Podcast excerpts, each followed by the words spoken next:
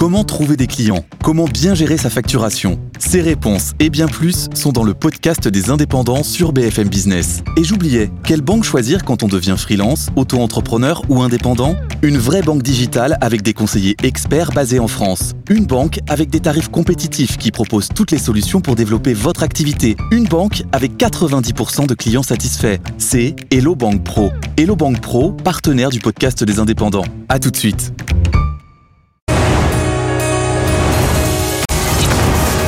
BFM Business présente Tech Co Business, le magazine de l'accélération digitale. Frédéric Simotel. Bonjour, bienvenue dans BFM Business, Tech Co Business sur BFM. On est ensemble pendant une heure pour parler évidemment d'accélération numérique et puis retrouvez-nous hein, une fois l'émission terminée. Vous pouvez regarder les meilleurs moments en replay, nous écouter en podcast et bien entendu nous regarder à travers la chaîne aussi Tech Co TV qui est présente sur les box opérateurs. Aujourd'hui, au sommaire de l'émission, on va revenir dans un instant sur un ouvrage euh, qui s'appelle Défi pour une performance réinventée. On va parler de la transformation numérique et euh, durable aussi. Vous allez voir ça avec euh, le patron d'IBM Consulting et le patron du digital du groupe Pernod Ricard. Et puis en toujours dans la première partie de cette émission, on va recevoir une start-up. Elle s'appelle Aleia, euh, IA, voilà, intelligence artificielle. Ce, ce, sera dans le domaine du secteur industriel. Deuxième partie de l'émission, on parlera de cloud souverain, cloud de confiance. On aura un débat avec nos, nos deux invités. Et puis on terminera par le baromètre Odoxa. les Français aiment la voiture électrique, mais voilà, 30% des Français l'ont envisagé, mais seulement 4, 4% l'ont fait. On reviendra sur tous ces chiffres et puis on, verra ça aussi au, sur le prisme de la profession euh, des techs, de tous ceux qui vivent dans l'IT. Allez, c'est parti, c'est pendant une heure, c'est sur BFM Business. BFM Business, Tech Co Business, les invités. Défi pour une performance réinventée. 70 décideurs transmettent les clés d'une, les clés d'une transformation digitale et durable. Voilà, c'est un ouvrage. Il y a 70 témoignages à l'intérieur. Ça a été coordonné alors avec Club Institute, mais surtout avec vous, Alex Bauer. Bonjour. Bonjour. Merci d'être avec nous, directeur général d'IBM Consulting. Et puis l'un des témoins, voilà, dans les 70, on va parler recevoir les 69, mais on, est, on est déjà très fiers d'avoir Pierre-Yves Calogue. Bonjour Pierre-Yves. Bonjour. Merci d'être avec nous. Vous êtes directeur de l'accélération digitale globale du groupe Pernod Ricard, euh, notre euh, oui, numéro 2 mondial des vins et spiritueux. C'est 250 marques, donc vous allez nous parler de tout ça, parce que euh, de la data, il y en a beaucoup, et euh, vous allez nous expliquer comment vous gérez tout ça. Et puis un chiffre à faire qui approche les, les 11 milliards d'euros. Et puis là, ben, de bons résultats. Hein, euh, C'était cette semaine, euh, croissance sur le dernier trimestre, plus 11%. Donc voilà, ça marche plutôt bien pour, pour Pernod Ricard. C'est vrai que c'est l'un de nos, nos fleurons. On, a, on est bon dans le luxe, et bien on est bon aussi dans tous ces domaines des, des vins et, et spiritueux. Et puis, euh, Alex, un mot quand même aussi sur IBM Consulting, qui fête ses un an, hein, c'est vrai. Exactement, tout à fait. Euh, on va pas revenir sur toute l'histoire, mais voilà, il y a d'un côté Kindred, IBM Consulting, IBM euh, et puis IBM avec euh, toute la partie Red Hat qui était intégrée. Donc, euh, en tout cas, IBM Consulting, c'est 150 000 personnes aujourd'hui, c'est ça? Oui, alors on parlait data. Bah, nous aussi, on a publié nos chiffres pour le troisième quarter, troisième trimestre cette nuit. Ouais, et c'est presque 5 milliards, hein, 4,7 milliards. Donc c'est 4,7 milliards, donc en progression de 16 donc, euh, et aussi une, une marge qui, qui croît également. Donc pour l'instant, tous les tous les feux sont au vert et ça donne confiance par rapport à ces un an passé et ça confirme notre stratégie.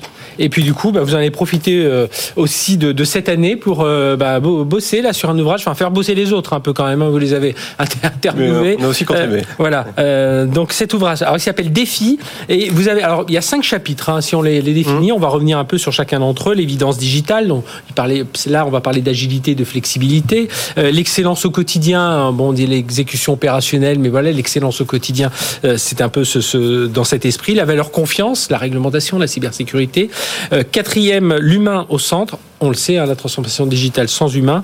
Et l'horizon durable, ce qu'il faut bien, ce, ce, ce thème-là qu'on pourrait même mettre en premier aujourd'hui, tellement il devient euh, important. Euh, on, on, va démarrer, on va pas faire peut-être tous les cinq en détail, mais l'évidence digitale, alors sortie des grands comptes, est-ce qu'elle est aussi évidente, évidente que ça, cette, cette, digita, cette digitalisation? Alors déjà, ce, cet ouvrage, c'est quoi?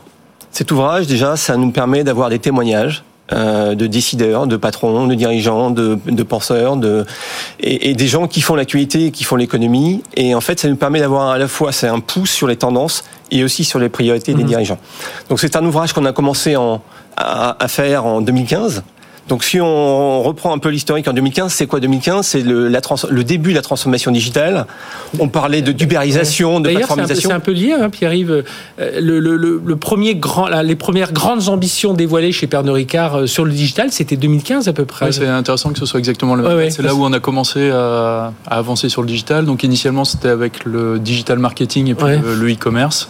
Et puis, euh, on a actualisé petit à petit notre stratégie digitale et maintenant on est sur d'autres. Le data, il y a parce que c'était Alexandre Ricard qui était venu parler. On avait fait un événement mmh. sur la transformation numérique en 2015 et, et je me souviens que c'était à cette époque-là. Alors pardon, je vous ai en Non, mais alors 2015, c'était le début des plateformes. D'ailleurs, euh, je crois que c'était Maurice Lévy qui avait dit l'ubérisation. C'est le mmh. premier, la première fois qu'on avait employé ce terme ubérisation.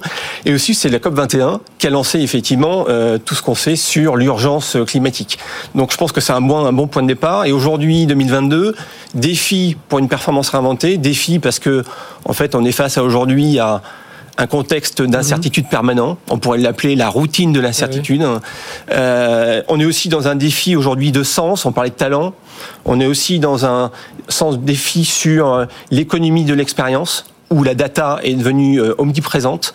Et aussi, on est évidemment dans un défi d'urgence climatique, euh, et je dirais même plutôt d'enjeu de durabilité. Ouais, J'avais vu, un terme anglais qui disait c'était le VUCA, c'était volatilité, uncertainty, complexity et puis ambiguity. Voilà, c'était un peu pour résumer tout ça. Et alors, cette évidence digitale, vous la, alors on, va la ressentir là, évidemment, c'est tous les gens qui interviennent dans ce livre sont assez avertis, mais quand même, on a l'impression, quand on se promène un peu, euh, notamment si je prends la France, un peu en région qu'il y a du boulot encore à faire hein, autour de cette. Euh, Alors en fait, on s'aperçoit qu'aujourd'hui, euh, donc on pourrait lier les deux chapitres. Il y a à la fois euh, digital comme une évidence, mhm. et aussi digital vers l'excellence. Vers l'excellence, oui. Voilà. L'exécution. Donc je pense que les deux sont liés. Ça veut dire qu'aujourd'hui, on s'aperçoit que bah, quand on regarde, quand on questionne les dirigeants, plus de 70% des dirigeants considèrent que la transformation digitale fait partie de leur stratégie.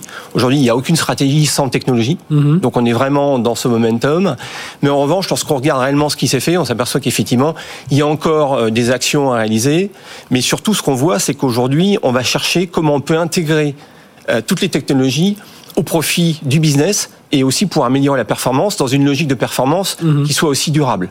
Et, là, c'est exactement ce qu'on retrouve chez vous, hein, Pierre-Yves Caloc, chez Pernod Ricard. Euh, dans, l'interview donc qui est dans, dans, cet ouvrage, vous, vous d'ailleurs vous citez trois cas d'usage. Mhm. C'est très simple, mais là on comprend tout de suite que bah, s'il n'y avait pas le numérique, ça n'irait pas aussi vite. Oui, donc en fait, on a décidé de se focaliser sur euh, trois cas d'usage. Mhm. Euh, c'est important de se focaliser parce ah qu'il y a énormément ah bah, de possibilités. Euh, part surtout, et donc, surtout avec 250 marques, et on va y revenir. Et donc, bah, concrètement, par exemple, on a développé pour notre force de vente, on a dans le monde plus de 5000 commerciaux, des assistants digitaux qui, tous les lundis, vont leur dire voilà les points de vente à visiter cette semaine pour avoir le plus d'impact. Mhm. Et pour chacun des points de vente, on va aller alimenter le commercial avec un certain nombre d'informations. Alors comment est-ce qu'on fait ça? On va récupérer tout un ensemble de données, des données euh, géographiques, des données socio-économiques de, de, chacun des points de vente, euh, mais aussi des données euh, internes de Bernard Ricard, et puis des données qui vont être partagées avec le, le, retailer sur les ventes. Oui, puis avec les distributeurs, parce que vous ne vendez pas en direct, hein, on le rappelle, hein, vous vendez par des, par des distributeurs, voilà, des grands distributeurs ou des, ou des bars, enfin voilà, tout, tout, tout, tout ça. Donc c'est il faut récupérer quand même cette data. C'est pas aussi évident, aussi évident. Oui, alors c'est tout un travail parce qu'en effet, il faut récupérer, il faut aussi homogénéiser parce que chaque euh, distributeur va traiter la, data mhm. de façon assez différente. Et donc, on récupère toute cette data, on va la processer avec des, algorithmes qu'on a développés et qu'on maîtrise complètement chez nous, qui permettent euh, d'expliquer chacune des recommandations qui vont être faites à, un commercial. Et euh, aujourd'hui, bah, les commerciaux qui, qui utilisent l'outil auraient beaucoup de mal à, s'en passer et ça fait partie de leur quotidien pour améliorer euh, leur performance, gagner du temps. Et on arrive, alors j'insiste un peu sur ce côté 250 marques parce que c'est des marques qui fonctionnent un peu en, enfin en silo. On va dire c'est des, ben voilà, il y en a qui sont dans, certains types d'alcool, euh, de, de, vin, etc. Mais euh, il faut que vous réussissiez à faire un peu d'homogénéité entre toutes ces marques et puis en même temps bah, jouer la spécificité, ne serait-ce que dans certaines régions géographiques, on va on va boire tel, on va prendre, on, va privilégier tel type de produit plutôt qu'un autre. Euh, et, là, vous y arrivez là, est-ce que ça, ça doit pas être aussi simple Alors en effet, c'est bah, le nombre de marques euh, augmente la complexité. En plus, on a plein de canaux de communication mhm. euh, comme la télévision, l'affichage, le, le, digital. Et donc, le, les outils qu'on a développés permettent aussi dans un pays donné, par exemple l'Allemagne, on va les prioriser les niveaux d'investissement publicitaire entre les différentes marques. Mhm. Sur une marque comme Jameson ou Absolute, on va aller recommander des niveaux d'investissement. Et après, sur chacune ah de ces marques, donc toujours par exemple Absolute en Allemagne, on va aller faire des recommandations aux équipes marketing d'investir tel ou tel montant sur de la télé, sur de la presse, sur du cinéma, sur du digital, de façon optimisée par rapport au profil des consommateurs et par rapport aux caractéristiques qui vont être spécifiques du, du pays. Aujourd'hui, vous pensez que vous avez réussi à avoir cette maturité justement de, de savoir quel projet il faut prioriser, savoir, euh, tiens là on voit qu'en 3-6 mois on peut voir un, un, premier ROI, du coup on convainc les métiers on, et on réussit à avancer, puis là à déployer à l'échelle? Oui, alors en fait c'est tout un travail qu'il faut réaliser euh, en amont. Et aujourd'hui, on a tout un pipeline donc de, euh, de, projets. Euh, on focalise sur un, un, nombre relativement limité. On est à trois projets principaux en, action et on est en train de tester les futurs projets qui vont venir et qui vont être en mode de, de déploiement une fois que les premiers auront atteint le périmètre intéressant en fait de déploiement en termes de pays ou en termes de fonctionnalité. Euh, Alex euh, Bauer d'IBM Consulting, il y a dans, donc l'évidence digitale, l'excellence au quotidien. L'un des troisièmes défis que vous avez relevé dans, mmh. dans, cet ouvrage, c'est la valeur confiance. Alors il y a ceci de la réglementation, l'humain et la, confiance, la cybersécurité, oui, l'humain, l'humain, l'humain, mmh. confiance. Racontez-nous un peu qu'est-ce que qu'est-ce que vous mettez euh, derrière ces termes et surtout quelles, actions vous mettez en termes d'accélération digitale et, et, durable? Alors, si on fait le lien avec ce que vient de dire Pierre-Yves, en fait, on s'aperçoit que le digital, c'est pour répondre à des enjeux business, mais c'est aussi pour euh, faire pivoter une organisation d'un point de vue culturel. Mhm. Et je pense qu'il y a, a au-delà de cette valeur performance, il y a aussi une dimension humaine qui est extrêmement, extrêmement importante. Donc ça permet, l'innovation permet de donner du sens, de l'engagement aussi aux collaborateurs, de manière à faire ce pivot. Parce que lorsqu'on parle de Pernod Ricard, on peut aussi regarder ce qui se passe dans l'automobile. De plus en plus, on, on dit c'est de la mobility tech, la beauty tech. On dit aussi c'est euh, plateforme de convivialité. Donc de plus en plus, on vient effectivement mettre le mot tech mhm. pour dire que dans la stratégie, la technologie fait partie intégrante de, la stratégie. Alors je pense que par rapport à votre question, euh, ce qui est important, c'est de voir que l'humain est au centre, mais l'humain aussi augmenté de la technologie est un vecteur de croissance. Et on le voit avec Pernod Ricard, on le voit avec d'autres. En revanche, il y a euh, une valeur cardinale, c'est la confiance, c'est-à-dire que on ne peut pas l'utiliser si on n'a pas confiance. Donc l'objectif, c'est aujourd'hui de se dire, l'intelligence artificielle ou les technologies qu'on voit aujourd'hui, c'est à la fois pour guérir les maux des, euh, des révolutions industrielles précédentes, mais c'est aussi pour donner confiance et aller traiter ces problèmes de durabilité, qui est l'autre thème de ce défi. Et, Pierre-Yves Caloc de Pernod Ricard, donc cette confiance, elle est à la fois, bah, on parle beaucoup des cyber-risques aujourd'hui, elle est à la fois sur cette data, euh, parce que vous traitez, alors vous l'anonymisez, etc., mais bon, c'est pas toujours évident de la récupérer, on le voit, on est tous au quotidien. Après, quand on comprend un peu, moi je suis, suis pas anti-pub, je trouve que justement, enfin pas anti-pub personnalisé, parce que je trouve finalement, ça nous simplifie, ça nous simplifie la vie. Donc euh, aujourd'hui, c'est ça, vos, vos, objectifs, ils sont autour de cette valeur confiance aussi, elle est importante. Oui, alors la partie confiance, elle est absolument primordiale euh, vis-à-vis de nos consommateurs. Donc euh, on traite la façon, euh, les, données de la façon qui ont été accordées par les par les utilisateurs. Et c'est aussi important en interne pour revenir sur ce que Axel disait, c'est que quand on fait des recommandations à des employés en interne, il faut savoir expliquer en fait pourquoi est-ce qu'on va faire cette recommandation.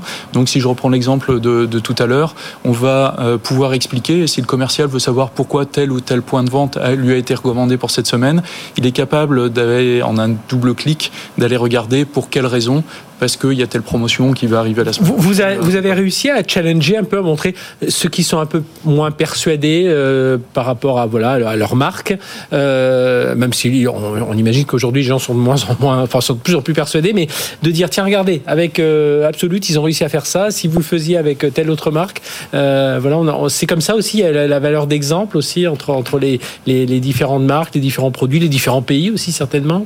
Oui, ça marche énormément. Donc en fait, euh, dans toutes les entreprises, il y a des early adopters, il y a des gens euh, euh, qui mettent un petit peu plus de temps. Et en fait, on sélectionne sur tous les projets. En fait, on commence par faire des MVP, des minimum mhm. viable product avec un ou deux pays en, général qui vont être plus demandeurs. Et après, basé sur cette expérience, on apprend aussi beaucoup hein, sur chacun des, des projets parce qu'on fait des erreurs, il y a des choses qu'il faut recommencer. Et, et, après, ben, ça permet d'arriver dans d'autres pays avec des exemples concrets qui sont plus faciles pour pour aller les convaincre. Avec les résultats, euh, de- le- les, les indicateurs et tout ça qui permet de, de convaincre. Euh, euh, alors l'humain, on en a parlé, l'horizon. Alors vous, avez- vous l'avez appelé l'horizon durable, hein, euh, Alex Bauer dans, dans ce dans cet ouvrage le, le défi. Euh, évidemment réduction des émissions de carbone. Et là on est on n'est plus dans le dans la ligne du bas. Juste, alors on le traite en cinquième, mais oui, mais on n'est plus dans la ligne du bas. Aujourd'hui c'est un élément essentiel et Pierre-Yves euh, nous dira pas le contraire. Oui, tout à fait. Donc, euh, si on regarde aujourd'hui, lorsqu'on questionne, parce qu'en parallèle de ce livre-là, on a aussi fait une étude auprès des 3000 plus grands CEO du monde et regarder un peu c'est quoi les tendances. Et on s'aperçoit lorsqu'on demande c'est quoi les plus grandes challenges pour vous sur les deux années euh, qui viennent? Le- en première position, c'est effectivement l'urgence climatique, c'est-à-dire les enjeux de durabilité. C'est-à-dire le talent, Alors euh, Non, le, le climat. non, et- en deuxième position, c'est effectivement tout ce qui concerne le réglementaire. Mhm. Troisième position, cyber, euh, cyber risque. Ça montre bien que d'un point de vue euh, la conscience collective et de l'urgence, elle est prise en compte par les entreprises. Donc 70% des, des, des entrepreneurs effectivement s'expriment par rapport à ça, l'intègrent dans un plan d'action. Maintenant, est-ce que c'est mis en œuvre? Oui. On regarde uniquement 36% l'ont mis réellement en, euh, en œuvre. Euh, et donc c'est pour ça que l'enjeu pour nous aujourd'hui, c'est d'accompagner ces acteurs, nous IBM Consulting, pour accélérer Mhm. cette transition et surtout cette recherche de performance qui soit une recherche de performance Oui. Hors financière. Et là, là, j'imagine, finalement, il y a un certain parallèle, euh, Pierre-Yves Caloc, entre la transformation digitale et la transformation durable. D'ailleurs, on les associe souvent. Bon, par les outils, hein, on peut avoir euh, du, du numérique et tout ça, mais aussi par l'engagement. C'est de dire, euh, bah voilà, quand vous avez prouvé que grâce au numérique, ils avaient de meilleurs résultats, bah là, c'est pareil, c'est montrer que parce qu'ils feront du durable, c'est de l'investissement, mais derrière, on va avoir euh, rédu- réduction des émissions carbone. Enfin, on va répondre un peu à tous ces enjeux. Oui, donc en fait, il faut engager toutes les équipes. Et en plus, alors on a une problématique euh, euh, c'est que comme on a des whisky ou des cognacs Oui. qui ont des dizaines euh, d'années parfois de, de vieillissement, en fait, il- a fallu qu'on anticipe. Et donc ça, c'est des tendances que qu'on a anticipées chez Pernod Mhm. Ricard. Donc la façon dont on cultive les vignes, par exemple, a déjà évolué euh, depuis euh, une dizaine d'années euh, pour pouvoir répondre aujourd'hui et demain aux attentes des, des consommateurs. Donc c'est vraiment quelque chose qui est au cœur de l'entreprise, cette partie de, de responsabilité, depuis les vignes jusqu'à l'embouteillage, au transport de, de nos bouteilles. Un responsable de chez aujourd'hui, il est, il est très digital. Alors, il va mélanger euh, son, son expertise, mais il aussi va aller regarder des, des éléments de tendance. Mhm. On peut aller collecter sur des réseaux sociaux avec ce qu'on appelle du social listening. Euh, et donc, euh, il y a des éléments d'insight en fait qu'il va utiliser dans la création de, de nouveaux produits, Ouais. par exemple. Mais c'est pas l'IA encore qui va nous, nous créer de, de, de nouveaux goûts. Pas Ça, encore. pas, pas encore, ça, ça, ça arrivera peut-être un jour. Juste dernière question à, à tous les deux. Euh, Pierre-Yves, comment aujourd'hui on tout le monde pilote un peu ses budgets dans un climat incertain. Aujourd'hui, vous, voilà, vous sentez comment là, au quotidien par rapport à tous les projets que vous menez, les investissements à faire? Alors on est plutôt serein, on a l'avantage euh, Mhm. d'être Oui, dans un domaine d'activité avec non seulement des bons résultats, mais aussi une résilience. Mhm. euh, Il faut que la supply chain suive. Aujourd'hui, c'est plutôt ça. Exactement. Donc alors les, les complexi- on a des complexités aujourd'hui sur le, sur les parties de supply chain, d'approvisionnement Mhm. de certains éléments, euh, et bah, c'est intéressant parce que ça nous crée des nouvelles opportunités de développer de, de nouvelles ou- de nouveaux outils, de visibilité de la supply chain ou d'optimisation de celle-ci, euh, qui sont bah, qui font partie des prochains projets sur lesquels on va Et travailler. du coup, le numérique, hop, peut s'engouffrer dans ce domaine. Euh, Exactement. euh, Alex Bauer, justement, sur ce, euh, voilà, comment vous sentez, voilà, le- le- les clients que vous rencontrez dans ce climat. Alors déjà, nous, notre conviction, c'est que la technologie euh, est une réponse à ces défis. Mhm. Euh, premier point. L'autre point, notre stratégie, c'est effectivement tourner autour de l'innovation, la, maîtrise de la technologie au service pour accompagner nos clients dans effectivement euh, la recherche de cette performance qui soit une- vraiment une performance globale. Donc aujourd'hui, lorsqu'on regarde nos chiffres, bah, ça nous euh, ça nous confirme ouais. ça nous conforte dans, nos, dans notre stratégie. Et lorsqu'on regarde aussi notre pipe euh, effectivement d'offres par rapport à nos clients, Ouais. ben, on s'aperçoit Plutôt- qu'aujourd'hui le pipe il est fourni, donc on est plutôt serein. Plutôt ouais, Mais, on est rails. aussi humble et responsable par rapport aux enjeux qui sont en face de nous. Ouais, il faut être vigilant sur tout Voilà. ça. Merci à tous les deux, Alex Bauer, directeur général d'IBM Consulting. Donc, euh, défi pour une performance réinventée. Euh, bah, on peut le télécharger hein, sur le site euh, IBM notamment. Et puis, me- merci Pierre-Yves Caloc d'avoir été avec nous, directeur de l'accélération globale digitale euh, du groupe Pernod Ricard et qui intervient justement dans cet ouvrage, mais comme d'autres. Alors, il y a des, il y a d'autres patrons du digital, il y a des patrons de la, euh, du pro. Enfin, voilà, il y a tous les Je profils. pense hein. que c'est un bon antidote par rapport à la morosité qu'on connaît parce que c'est vecteur Ben voilà. d'espoir. Lisez ça pour ceux Voilà. qui prennent des vacances scolaires. euh, bah, Profitez-en pour le lire. Merci à tous les deux. Allez tout de suite, Startup Booster avec Alia. C'est- BFM Business, Tech Co Business, Startup Booster.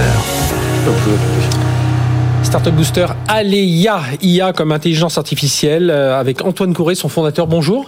Bonjour Frédéric. Antoine, merci d'être avec nous. Vous avez rencontré à l'occasion de Vivatech et puis on vous retrouve aujourd'hui. Donc euh, il y avait une levée de fonds. Alors créée fin 2020, vous c'est intelligence artificielle dans le domaine du secteur industriel plutôt. Vous allez nous raconter tout ça.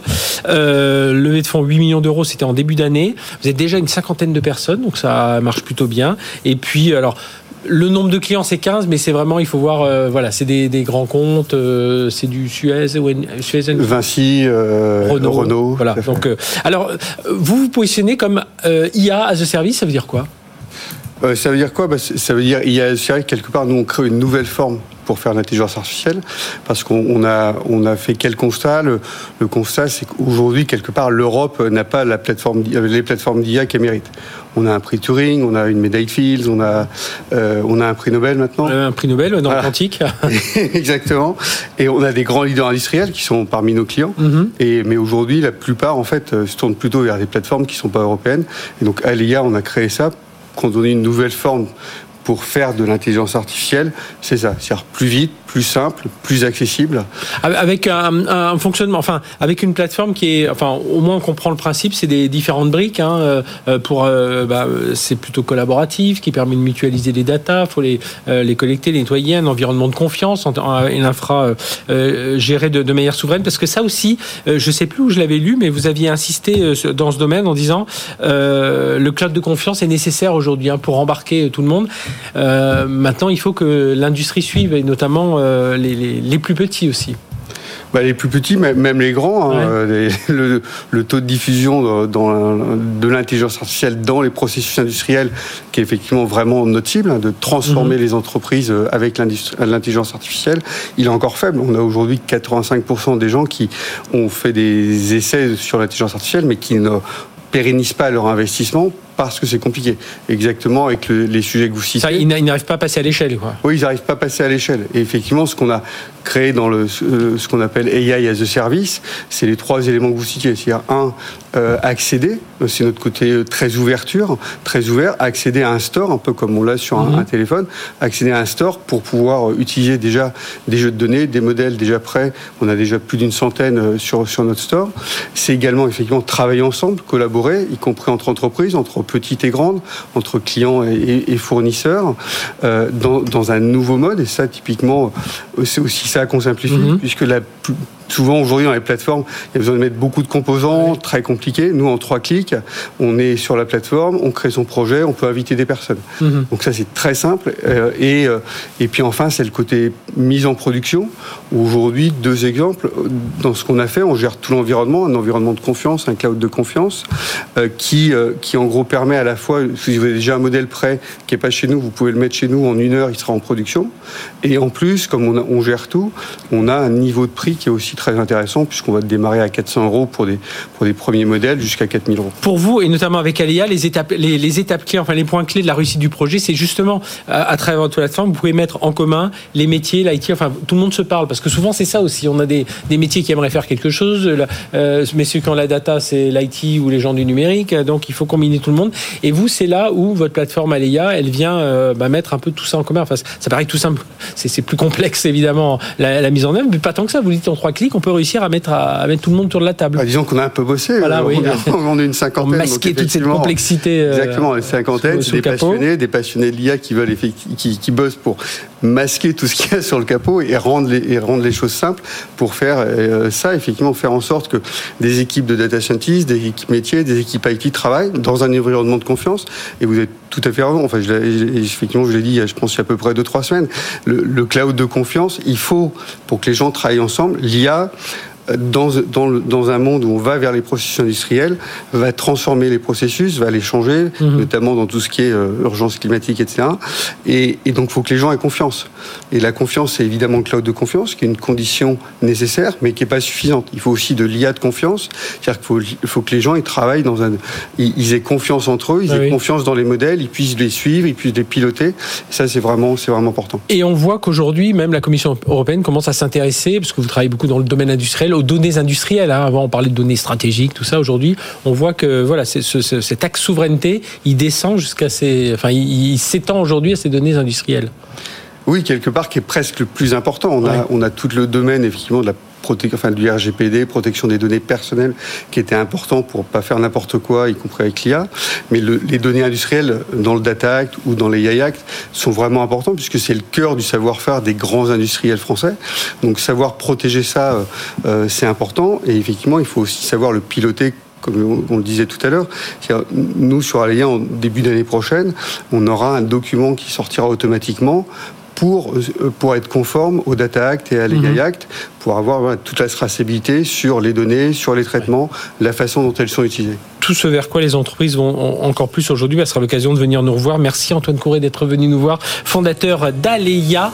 Euh, déjà 50 personnes euh, dans cette société donc, qui travaille sur l'intelligence artificielle au service des, notamment du secteur industriel. Et vous l'avez dit, Renault, enfin voilà, des, grands groupes qui vous accompagnent déjà. Et puis ce lien, moi je trouvais que c'était important dans votre solution, c'est ce lien entre l'IT, les métiers. Voilà, tout le monde se parle parce que c'est souvent ça. Euh, la clé du succès, elle est là, que tout le monde se parle ce de projet. Merci, allez, on se retrouve dans une petite minute. BFM Business présente Tech Co Business, le magazine de l'accélération digitale. Frédéric Simotel. Allez, deuxième partie de cette émission, on va parler de cloud et notamment de cloud de confiance avec nos deux invités, Jean-Paul Alibert, président de T-System France. Bonjour. Bonjour Jean-Paul, merci d'être avec nous. Et Stéphane Blanc, président d'Antemeta. Bonjour Stéphane. Bonjour Frédéric. Euh, fournisseur de services cloud. Antemeta s'est créé en 95. C'est un, un, peu moins, un peu moins de 100, enfin aux alentours de 100 millions d'euros de chiffre d'affaires euh, 2021 et, et, 2022. Voilà, ça progresse. Que le cloud, évidemment, ça progresse. Et plus de 300 collaborateurs. Et T-System, c'est en 2000, c'est 28 000 collaborateurs dans le monde, 4 euh, milliards d'euros de chiffre d'affaires et puis à présent euh, voilà, dans, euh, dans 20 pays. Alors je, voulais vous voir, c'était intéressant de vous avoir tous les deux, parce qu'il y a quelques jours, c'était à l'occasion des assises de la sécurité, euh, Guillaume Poupard, donc, bah, qui finit son mandat au sein de l'ANSI, nous dit il estime que les acteurs français du numérique ne sont pas capables de développer un cloud de haut niveau avec des technologies exclusivement françaises, d'où la possibilité à des opérateurs français de s'associer à des GAFAM. Alors ça vient une semaine après ou dix jours après l'intervention de Bruno Le Maire qui inauguré au VH euh, euh, le nouveau data center de VH à Strasbourg qui disait il nous faut un cloud européen. Euh, on en est où aujourd'hui, Jean-Paul? Là, là, c'est vrai que dit comme ça, c'est très clair. En plus, c'est le patron de l'ANSI, on va pas non plus le contredire complètement, mais oui, il a plutôt, il a plutôt raison quand même. Alors, il a raison, oui et non. Ouais. de toute manière, quoi qu'on fasse, il y a à un certain niveau, hardware, software, des technologies américaines ou chinoises. On a le choix. Donc, dès qu'on descend, de toute manière, ça ne peut pas être européen. Et ça ne le sera pas, à mon avis, mhm. avant très très très longtemps. Par contre, au-dessus, euh, donc tout ce qui est mise en œuvre de ces technologies, intégration et, et, les faire tourner, euh, évidemment, ça peut être français. Euh, nous, on considère que ça peut être que européen, mais pas sur la capacité à le faire, ah sur la capacité à le faire à l'échelle. Mhm. Et enfin, si on, on, peut donner deux trois chiffres, le cloud en Europe, c'est 30 milliards d'euros. Sur ces 30 milliards d'euros, les trois grands Américains en détiennent 70%. Ouais, c'est ça. 21 milliards d'euros à eux trois. donc on aura beaucoup rire. Euh, voilà. Nous, les Européens. Ils courent aussi quand même. Ils sont pas mauvais. Ah, il faut quand même le dire. Oui, bien sûr, ils courent vite. On, on rentrera après sur pourquoi plutôt un hyperscaler qu'un. euh, mais nous, les Européens, à nous tous, on représente 12% de ce marché. Mhm. Et nous, T-System, on est leader européen en Europe, on représente 2%. On est juste devant OVH qui fait 2%, de 12 aussi. voilà, OVH fait, euh, qui est juste ah derrière nous fait, fait 2% aussi. Et après, ça se décroche plutôt dans les 1%. Mhm. Alors ce qui est marrant, d'ailleurs, c'est qu'il y a un Allemand, un Français, un Allemand, un Français.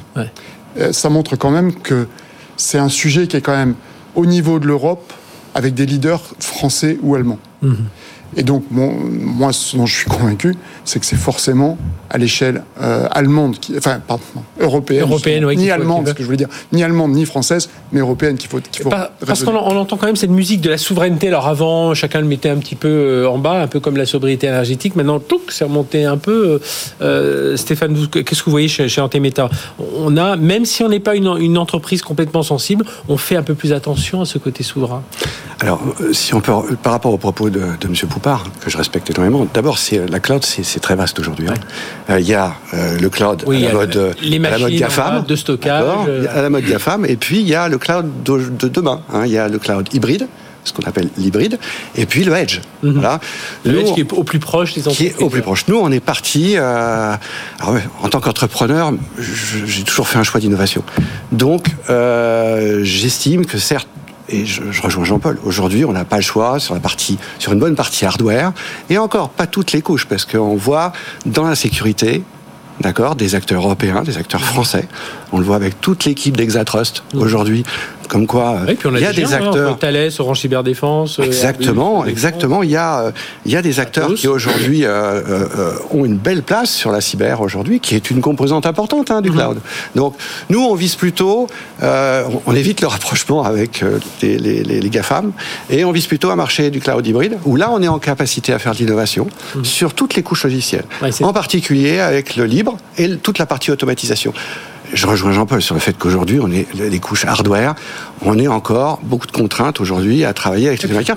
Après, après, euh, de toute façon, c'est la déconnexion, c'est mm. comment on peut euh, travailler sur la déconnexion. Donc nous, on travaille là-dessus, hybride et edge, et je pense qu'il y a des gros gros marchés où là, on peut euh, reprendre la main reprendre la main aujourd'hui sur les marchés. C'est là où il faut faire une différenciation entre cloud souverain, cloud de confiance, parce qu'on entend ce terme, un cloud de confiance aujourd'hui. Alors, il y a le côté un peu marketing de dire euh, oui, bon, on n'est pas souverain parce qu'on utilise. Bah, je prends les, offres, bon, qui sortiront que, dans, que dans, un an ou dans deux ans, les Google, Google Thales Sense, les OBS euh, Capgemini et Microsoft Azure, et puis peut-être euh, le Atos. Amazon. Voilà, c'est ce qu'on a, ce qu'on a entendu. Voilà, on nous dit mais nous on sera un cloud de confiance. Mais voilà, c'est là où on fait cette nuance, Jean-Paul. Alors déjà cloud souverain, ça n'a rien à voir avec cloud de confiance. Cloud souverain, c'est la souveraineté sur la capacité à le faire. Euh, cloud de confiance, c'est est-ce que moi, euh, personne ou euh, entreprise, je vais être protégé. Mhm. c'est ça un cloud de confiance. Et donc, c'est pas forcément un cloud fait en Europe. Ça peut être un cloud fait par n'importe qui, mais je suis sûr et certain que je vais être que mes données vont être protégées. C'est ça, mhm. ça n'a en fait rien à voir. Mhm. Euh, et on entend beaucoup la commission, et on pousse sur la Commission européenne, on parlera peut-être de Gaia X aussi, autour de la souveraineté. Là, on parle de vraie souveraineté. Mais euh, le cloud de confiance, c'est un autre sujet. Et donc le sujet, c'est est-ce que je vais être protégé?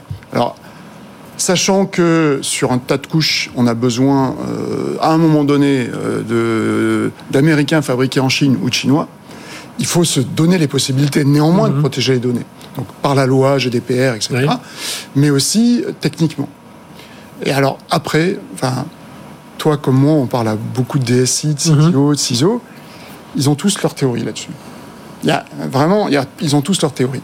Donc moi, je suis convaincu que il faut faire confiance à la technologie, mais jusqu'à un certain point. Mhm. il faut être euh, lucide par rapport à ce que permettent de faire les technologies, bien les maîtriser, et puis faire confiance, mais alors du coup faire confiance à des acteurs européens pour maîtriser ces technologies. Ah, et l'erreur que je vois dans beaucoup d'entreprises, c'est qu'ils veulent eux-mêmes maîtriser les technologies de sécurisation du cloud et des réseaux qui sont devenus au moins aussi complexe que le cloud lui-même. Stéphane, pour une, entreprise, d'ailleurs, c'est là où intervient Antemeta, c'est que voilà, elle doit faire ses réglages, elle doit valider un peu que la chaîne de, gouvernance euh, est claire par rapport à ses besoins, et après, elle s'en remet soit un partenaire, soit son, pourquoi pas son hyperscaler aussi, soit un opérateur, pour faire tous ces réglages euh, euh, par rapport à ce qui est demandé, par rapport aux données stratégiques, aux applications stratégiques. on cherche à maîtriser également cette partie-là. Bon, vous savez qu'il y a la SECNUM qui est, voilà, il y a un certain nombre de certifications. 3.2 Alors nous, on n'est pas encore SecNum, on, on, se dirige vers cette euh, vers cette démarche qui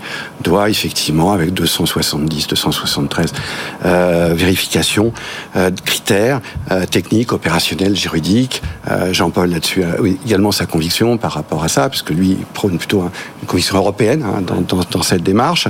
bon, nonobstant ça, aujourd'hui, euh, nous, on, se dirige dans cette démarche de, souveraineté, d'être à la fois souverain et à la fois euh, confiance, d'accord, dans la confiance. Et puis, euh, puisqu'on se rend compte aussi, c'est que dans cette notion de confiance, on a souvent parlé sécurité des systèmes, cybersécurité, sans parler du secours.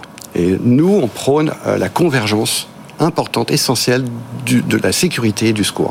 C'est la convergence des deux d'accord, qui va permettre euh, d'avoir un haut niveau de sécurité, un haut niveau de résilience sur, des sur les plans d'activité, etc. C'est ça? C'est essentiel. C'est essentiel.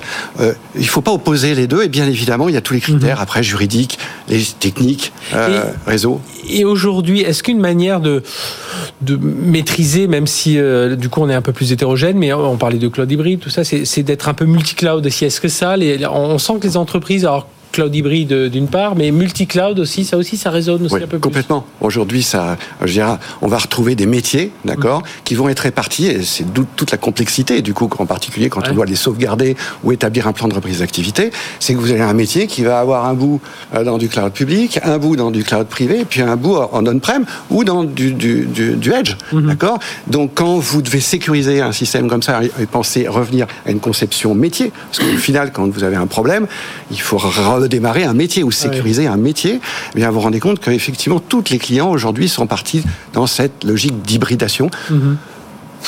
bien évidemment plutôt les grands grands acteurs, euh, mais on retrouve bon nombre d'usages aujourd'hui. On peut pas euh, se passer aujourd'hui. Euh, prenez 365 avec, Microsoft, c'est pratiquement indispensable. Donc ils sont tous aujourd'hui dans une hybridation. Ça n'empêche pas qu'il faille le sécuriser, mhm. qu'il faille sécuriser leurs accès, qu'il faille sécuriser les, sauvegarder, être en capacité à les restaurer. Oui, dans ce que dit Stéphane, c'est voilà, c'est cette couche sécurité qui doit être forte, euh, mhm. Jean-Paul. C'est presque là où il faut concentrer. Enfin, quand je suis en, entreprise cliente, c'est là où il faut que je concentre mes, mes mon attention.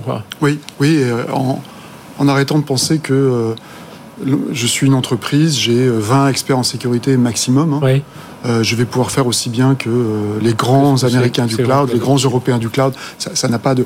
il y a un grand sujet en ce moment sur les landing zones des, des hyperscalers.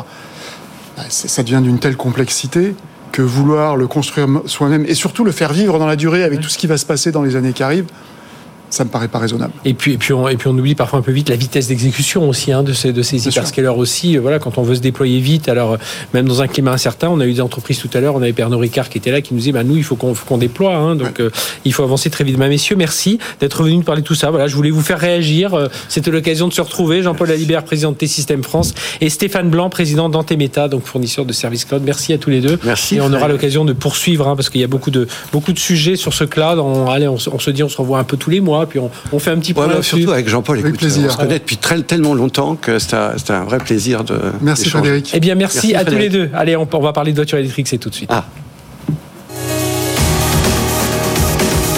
BFM Business, Tech Co Business, les invités.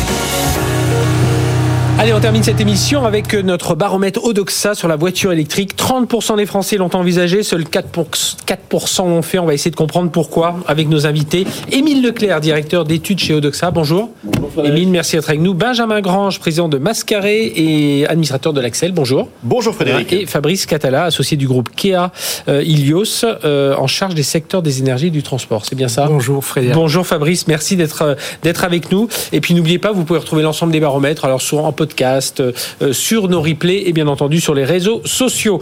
Euh, Émile, on démarre donc 1000 euh, Français interrogés, voilà, tout secteur confondu. Mais la nouveauté depuis un ou deux baromètres, c'est qu'on interroge aussi la, des, experts de l'IT parce qu'ils sont un peu, sont-ils un peu plus sensibles à tout ça? Eh bien, on va en parler en tout cas au niveau de la voiture électrique. tiens, on va parler d'abord la, voiture de demain, mais est-ce que les gens sont prêts à, sont prêts à lâcher leur voiture et à ne plus passer que par un, eh service? Eh bien, c'est peu. On parle souvent de l'autopartage. Hein, finalement, on abandonne la possession pour euh, recourir à, à la location, euh, aux véhicules en libre service. On voit que ça fonctionne assez peu. Hein. Il y a 22% des Français qui nous disent je pourrais le faire un jour, et il y en a 7% qui l'ont déjà fait. Et même chez les experts qui sont un peu plus avant-gardistes sur ces sujets-là, eh bien, il y en a seulement 25% qui pourraient le faire. Donc ça, ils le mettent un petit peu de côté. Maintenant, on les a sur la voiture de demain. Mhm. Aujourd'hui, c'est essentiellement des véhicules thermiques. Et quand on les interroge sur le sujet, il y a seulement 39% des Français qui nous disent les véhicules thermiques, c'est ça correspond à l'avenir de la voiture. Donc ils ont bien en tête que euh, il va falloir abandonner un jour mmh. les, les, véhicules thermiques. C'est encore pire chez les experts. Hein. Ils sont seulement 10 pour 19% à nous dire que ça correspond à, à, la, à, la, voiture de demain. Finalement, il y a plusieurs euh, types de véhicules. Ils savent pas encore forcément quel sera celui qui dominera euh, à l'avenir. chez les Français, c'est d'abord voilà, c'est d'abord l'hybride parce que ça déjà ça s'est largement répandu et puis ça fonctionne. Et puis ça rassure. On a ça rassure d'une certaine. Il y a encore un peu de thermique. ensuite, c'est l'hydrogène à 63% et ils sont un peu plus dubitatifs déjà sur les véhicules électriques. Il y en a seulement 48% qui nous disent que ça correspond à la voiture euh, de demain et les voitures autonomes seulement 43%. Euh, Chez les experts en revanche, c'est l'hydrogène qui domine avec 77% ah devant l'électrique, les hybrides et les voitures autonomes. Là, il y a une majorité d'entre eux qui considèrent que c'est quand même euh, l'avenir des véhicules. Et, je disais, si on, ceux qui n'ont pas de voiture électrique, si on leur demande est-ce qu'ils vont, est-ce qu'ils, est-ce qu'ils seraient prêts à en acheter bah, bien assez peu hein, en fait. On les, on les a effectivement interrogés sur à la fois les hybrides et les électriques. Il y a quand même beaucoup de Français qui ont envisagé ces achats, qui ont euh, réfléchi à, à acheter ces, ces véhicules. C'est quand même la moitié des Français, 54%. Il y en a euh, 30% euh, qui ont envisagé l'électrique et il y en a seulement 4% qui l'ont fait. Et donc, il y a, ça montre bien qu'il y a un certain nombre de freins, et on les a interrogés d'ailleurs là-dessus. Le premier d'entre eux, c'est le, c'est le, le coût euh, des véhicules électriques, et puis ensuite, c'est l'autonomie, les bornes de recharge qui sont insuffisantes. Donc, ça montre en fait qu'il y a des problématiques euh, qui sont assez larges, au-delà du coût du, d'achat du véhicule. Benjamin Grange, il va falloir accélérer là pour euh, arriver aux objectifs 2035, 2040, 2045. Oui, alors il va falloir accélérer et, notamment sur la partie euh, voiture électrique parce que quand les Français parlent de l'électrique, ils parlent pas d'un sujet comme les autres. C'est un sujet éminemment émotionnel. C'est un sujet qui est associé à la liberté. Mhm. C'est d'ailleurs pour ça que sur l'autopartage, euh, il y a si peu, si peu de succès. Ce qui veut dire que chaque fois qu'on est dans un changement finalement d'usage parce que oh, le diesel va être interdit, on passe aux 80 km/h et maintenant on passe au tout électrique il y a une conduite du changement qui est, à peu près, qui est, absolument majeure dans, dans, la population. Et aujourd'hui, quand on les écoute sur les réseaux sociaux, qu'est-ce qu'ils disent? Bah, Très clairement que la voiture électrique, c'est formidable, mais c'est de l'urbain et du périurbain. Mhm. Par contre, quand on fait des longues distances, on n'y est pas, on n'y est pas du tout.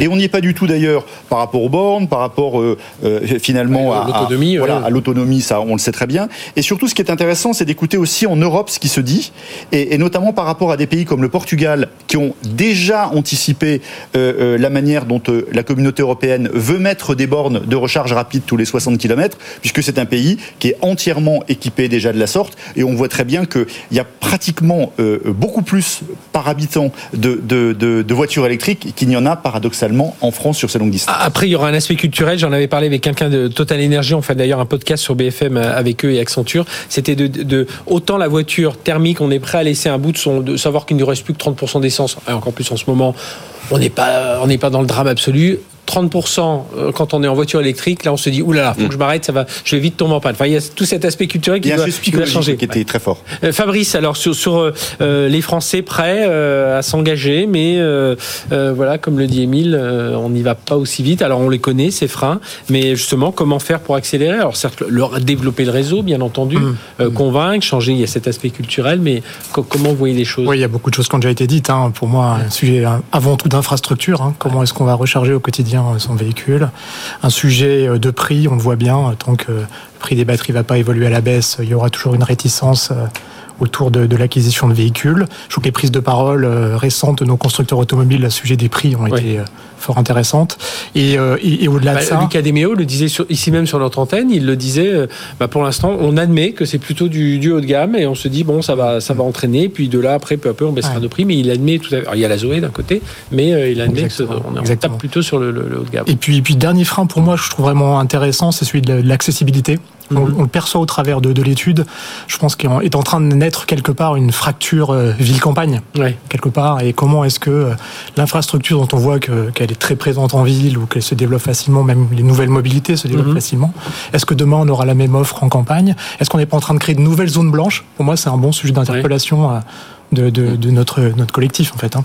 Oui, parce que c'est vrai que nous, dans les agglomérations, il y a en plus un réseau dense de, de nouvelles mobilités, mais aussi de mobilités plus traditionnelles, de bus, de, de tramway, de métro, etc. Euh, Évidemment, en région, on les voit moins. On voit moins se développer aussi à un moment. On imaginait avec les applis mobiles, on pouvait commander son, son minibus, euh, tout ça. Euh, ça. Ça va prendre encore un peu de temps. Et alors, il y a une question. Alors, un, élément intéressant dans, l'enquête, j'avais regardé justement s'il y avait des grosses différences ville-campagne sur les véhicules électriques. Il y en a, elles existent, mais elles sont assez mineures. Ah oui. Je pense que l'explication, c'est que même quand vous êtes urbain, que tous les jours vous pourriez prendre votre véhicule électrique pour faire, euh, disons, 10, 15, 20 km, parce que ça c'est faisable. vous pouvez recharger tous les soirs, il n'y a aucune difficulté pour ça. Eh bien, par contre, vous avez quand même besoin de temps en temps d'aller faire des grands trajets et là vous vous sentez bloqué et on parlait de liberté tout à l'heure mhm. et donc ça, ça bloque aussi de ce point de vue là donc il va vraiment falloir déployer les infrastructures sur l'ensemble du territoire pour que ça fonctionne vrai que même 60, auprès des les 60 km ça rassure et puis, et puis encore une fois je reviens sur mon idée culturellement on n'est pas prêt à avoir sa, sa jauge ah, dès qu'on est à moins de 40% il faut que je m'arrête pour recharger ce qu'on ne fait pas du tout dans son moteur thermique il y, a, il y, a un sujet qui, qui, monte en ce moment évidemment il est, il est euh, lié à la, à la conjoncture c'est que vaut-il mieux acheter? Et les Français en parlent beaucoup. De l'essence, finalement, qui. Parce que est-ce qu'on aura de l'essence très longtemps? En ce moment, on est en droit de se poser la question. quand même sur les biocarburants. voilà. Ou est-ce qu'il faut passer tout de suite à l'électrique avec effectivement la hausse du, du, coût de l'énergie Donc il y a un arbitrage là, et les, les Français en discutent énormément. Et honnêtement, dans le contexte actuel, il n'est pas du tout évident de répondre. Mhm. Alors, autre question posée, euh, Émile, avec Odoxa aux, Français. Euh, Un peu plus largement sur euh, les mobilités. Hein, voilà. Dites nous si votre entreprise alors encourage les salariés à venir à vélo, trottinette, encourage les salariés à venir en covoiturage. Question posée aux salariés, question posée aussi aux professionnels de la tech. La réponse, c'est quoi? Oui, parce qu'on a, on a, on en a pas beaucoup parlé pour l'instant. On a parlé beaucoup du prix, mais c'est vrai qu'il y a aussi une motivation dans l'électrique, c'est euh, la planète, mhm. l'avenir de la planète, le climat. Et on a, on a interrogé les salariés pour savoir si dans leur entreprise, leur, leur propre entreprise, les inciter à avoir des mobilités euh, un peu plus propres. Ça existe, mais c'est encore euh, perfectible. Hein. Il y a un salarié sur deux qui nous dit, bah oui, dans mon entreprise, soit on m'encourage à venir à vélo ou en trottinette, soit on m'encourage à faire du covoiturage pour réduire mhm. l'impact, soit limiter les déplacements professionnels en voiture. Et il y a, vous savez, le forfait mobilité qui a été proposé. Il y a seulement 19% des salariés qui ont accès aujourd'hui. Donc il y a encore beaucoup de choses à faire aussi sur l'incitation à des mobilités plus propres dans les entreprises. Et les encouragements sont forts. Hein. Euh, il y a des entreprises, elles, peuvent carrément acheter des vélos électriques complets, où les prix sont aussi assez élevés. Ça peut être très intéressant, mais on voit encore que ça faut que ça faut que ça prenne. Et c'est un peu plus le cas Hein, chez les experts qui travaillent dans les entreprises un peu plus avant-gardistes, euh, plus urbaines aussi. Donc euh, vous avez 72% des experts du monde de la tech et de l'innovation qui euh, sont concernés par ces, ces différentes incitations. C'est pas étonnant ça que les. Benjamin. C'est à la fois euh, pas étonnant parce que la mobilité elle est générationnelle. Donc ça veut dire que quand on regarde les trottinettes, c'est majoritairement, majoritairement des gens qui ont moins de 35 mmh, ans. Voilà. Et, et d'ailleurs avec le clivage de ceux qui les aiment et ceux qui les, les aiment pas. Donc c'est absolument normal que qu'on trouve en fait euh, plus de jeunes euh, dans les, les, entreprises de tech et donc évidemment euh, une propension à pousser ce type de, de ce type de choses. Et c'est pour ça que tous les débats de société qui viennent et on voit bien certaines municipalités qui sont en train de se poser la question de est-ce que la trottinette doit continuer à faire, à faire partie du paysage urbain En fait, c'est vraiment des mesures qui sont très libertaires vis-à-vis en fait des jeunes générations, évidemment d'un certain nombre d'entreprises qui elles-mêmes ont, ont adopté très largement ces mobilités douces. Fabrice, sur ces sujets-là, -là, dites-nous si votre entreprise encourage tout ça. Est-ce que euh, moi, j'ai l'impression quand même les entreprises sont quand même euh, encouragent assez assez largement. Hein, oui, je partage. Pour moi, c'était un des enseignements forts de cette étude. C'est en fait l'interpellation de l'entreprise sur le sujet de la mobilité au sens large, la transition environnementale. Et, euh, et chez Kia, où en fait, on est là pour transformer les entreprises, pour transformer le monde, ça nous a encore plus parlé en fait. Hein. C'est évident que je pense qu'au-delà des individus, des gouvernements, maintenant l'entreprise a toute sa place pour accompagner ces transitions et faire bouger le monde. Mais on, mais, mais, on a l'impression qu'on est plus encore dans un, un côté euh, contrainte, réglementaire, que comme le disait euh, Émile, euh, je dois moins me déplacer ou je dois me déplacer autrement pour moins polluer. Hein. C'est pas encore. Euh, c'est peut-être un générationnel aussi. Je pense hmm. que les jeunes générations sont beaucoup plus présentes, mais. Oui, les freins sont nombreux, mais, mais voyons le côté positif de la pièce. Quand je vois que 12% seulement des Français voilà, se disent je crois encore à mon véhicule thermique, c'est qu'on a franchi quelque chose. On n'est on est plus dans le monde d'avant. Euh, question très intéressante aussi qui a été euh, posée aux professionnels des technos. Euh, bah, finalement, sur ce sujet des mobilités, est-ce que, est-ce que ça bouge? Est-ce qu'ils ont le sentiment que leur secteur s'en préoccupe? Là, oui, une majorité nous dit, 60%, ils sont à nous le dire, hein, que leur secteur se penche davantage sur le, la question des mobilités. Donc, vraiment, dans ce secteur, mhm. ça bouge. En revanche, ils sont un peu plus réservés pour l'instant ça va progresser évidemment hein, sur les solutions proposées. Il y en a 46% qui nous dit mon secteur, je propose des solutions euh, efficaces. Et puis ils attendent aussi davantage de l'État. Il y en a seulement 30% qui nous disent mon secteur est suffisamment soutenu par l'État sur le sujet des, des mobilités. Donc c'est vraiment un, tout. On en parlait tout à l'heure. C'est à la fois les entreprises, le secteur le plus euh, concerné qui doit euh, continuer mmh. à innover, même s'il y a beaucoup de choses qui, qui sont faites, et puis les citoyens et les salariés dans leur ensemble. Dans la tech, alors on n'est plus. Euh, ben, ça, pose, ça, pose, en fait, euh, ouais, ça, ça, pose en fait deux, deux, deux, questions. Euh, la, première, c'est qui paye finalement les, les, les, les, transports et la mobilité. Bien voir que ne serait-ce qu'en Ile-de-France, 60% du coût en fait des transports en commun est payé par les entreprises. Et puis deuxième chose, comment on va évoluer et comment on va financer tout ça sur une transition longue? Et avec le partenariat privé public. Mhm. Et là, c'est jamais très facile à organiser. Oui, c'est pour ça qu'on voit apparaître que l'État ne soutient pas suffisamment, c'est ça C'est cette histoire de partenaire public-privé, Fabrice Catala? Oui, tout à fait. C'est, euh, on parle de choses qui coûtent très cher en final, hein. beaucoup d'infrastructures, euh, même de technologies qui sont encore euh, très balbutiantes, comme l'hydrogène, dont on, croit mhm. beaucoup, mais en fait, voilà, il y a peu de réalisation à ce stade moderne. on croit beaucoup, puis pour certains, bah, pour l'instant, en plus, c'est de l'hydrogène brun ou noir à 95%, ça veut dire c'est on fait de l'hydrogène, mais on, pollue, on pollue, on pollue la planète, et puis dans le transport, la voiture à hydrogène, euh, on Exactement. un peu. Hein. Exactement. Donc voilà, donc beaucoup d'argent sont nécessaires pour pour avancer. Et maintenant, voilà, faut qu'à la fin l'État trouve sa place dans ces mécaniques-là, et puis le privé, sans qui finalement rien ne se, passera non plus. Mm. Donc voilà, c'est bien cet équilibre public-privé qui doit se retrouver dans ces financements de nouvelles solutions. Benjamin, qu'est-ce qui dans les réseaux sociaux, qu'est-ce qui fera bouger l'électrique un peu? J'ai vu que les, mots clés c'était se déplacer, moins polluer. Oui, se déplacer, moins polluer. Puis il y a, quelque chose qui monte, c'est c'est la gestion de la complexité. Mm-hmm. On le voit déjà, on le voit bien parce que se déplacer avec une voiture électrique aujourd'hui, ce n'est pas simple sur les longues distances. Euh, on voit bien que, on voit bien aussi que faire un choix entre euh, l'électrique, l'essence, l'hybride est aussi aussi n'est pas très aisé. Et on voit très bien qu'en entreprise, euh, arriver à pousser aussi ce genre de transition, il y a des moyens, mais c'est pas où est-ce que vous garez, euh, où est-ce que vous garez vos vélos quand euh, les, vos collaborateurs qui arrivent ah, avec. C'est déjà le bazar chez nous, je peux vous dire. Donc, donc, tous ces sujets-là, ça rend compte. Et c'est vraiment le sujet qui monte. C'est-à-dire qu'on est la mobilité, c'est synonyme encore et de plus en plus de complexité dans sa gestion. Oui, et puis de, manque d'infrastructures, hein, que ce soit la mobilité. voilà, on parlait des, des, des, bornes, mais on parle aussi. moi, je je suis en plein vélo électrique en ce moment. Je me rends compte que euh, il y a encore beaucoup à faire hein, euh, sur pour où se garer, euh, les pistes, tout ça. Enfin, c'est un peu compliqué. Messieurs, merci Benjamin Grange, président de Mascarade et administrateur de l'Axel. Fabrice Catala, associé du groupe Kia, donc Ilios en charge des secteurs des énergies et du transport, et Émile Leclerc, notre partenaire directeur d'études chez Odoxa. Rendez-vous le mois prochain hein, pour une nouvelle étude. Allez, on vous laisse. Merci de nous avoir regardé, écouté sur BFM Business. Retrouvez-nous en Retrouvez-nous dans les podcasts. Vous êtes de plus en plus nombreux hein, sur les, les podcasts Tech Co, à la fois Tech Co Business et Tech Co. Et puis sur les box euh, Tech Co TV. Aujourd'hui, c'est une verticale. Il y a tous les sujets qui vous passionnent. Regardez ça. Regardez par rapport à votre opérateur. Vous trouverez certainement la bonne chaîne. Allez, excellente semaine sur BFM Business.